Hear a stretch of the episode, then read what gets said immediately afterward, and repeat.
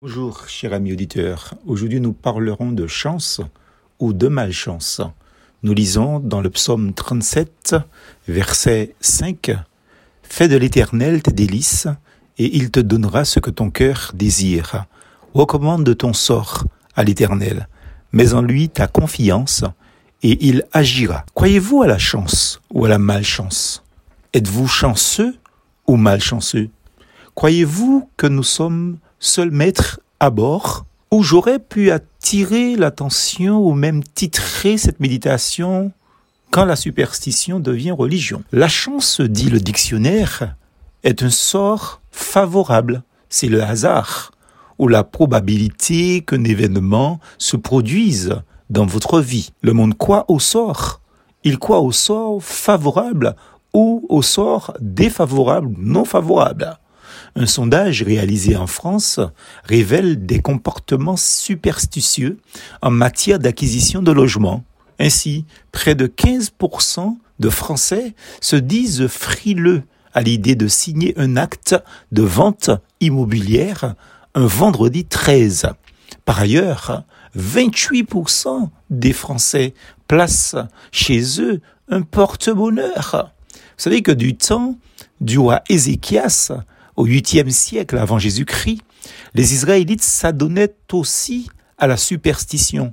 Leurs ancêtres, mordus par des serpents venimeux, avaient trouvé leur salut en se tournant vers l'emblème d'un serpent d'airain que Moïse avait fait ériger sur l'ordre de l'Éternel.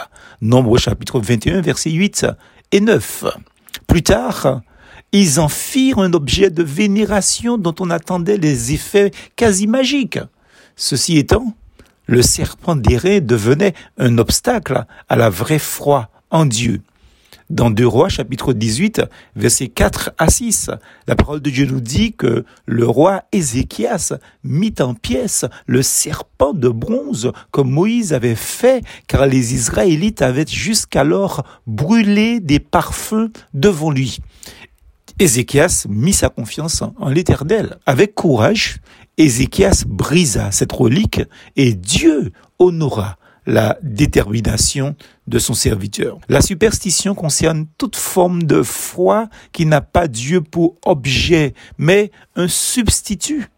Cela entraîne l'être humain sous la voie de l'idolâtrie, de la peur, de la crainte et de la paralysie. L'humain renonce ainsi à la sécurité que seul l'Éternel peut lui accorder pour s'exposer à l'influence de puissances spirituelles aliénantes. On croit au sort, on croit à la chance, on croit à la malchance. Ézéchias prit au sérieux le commandement suivant, Exode 20, versets 3 et 5. Tu n'auras pas d'autre Dieu devant ma face.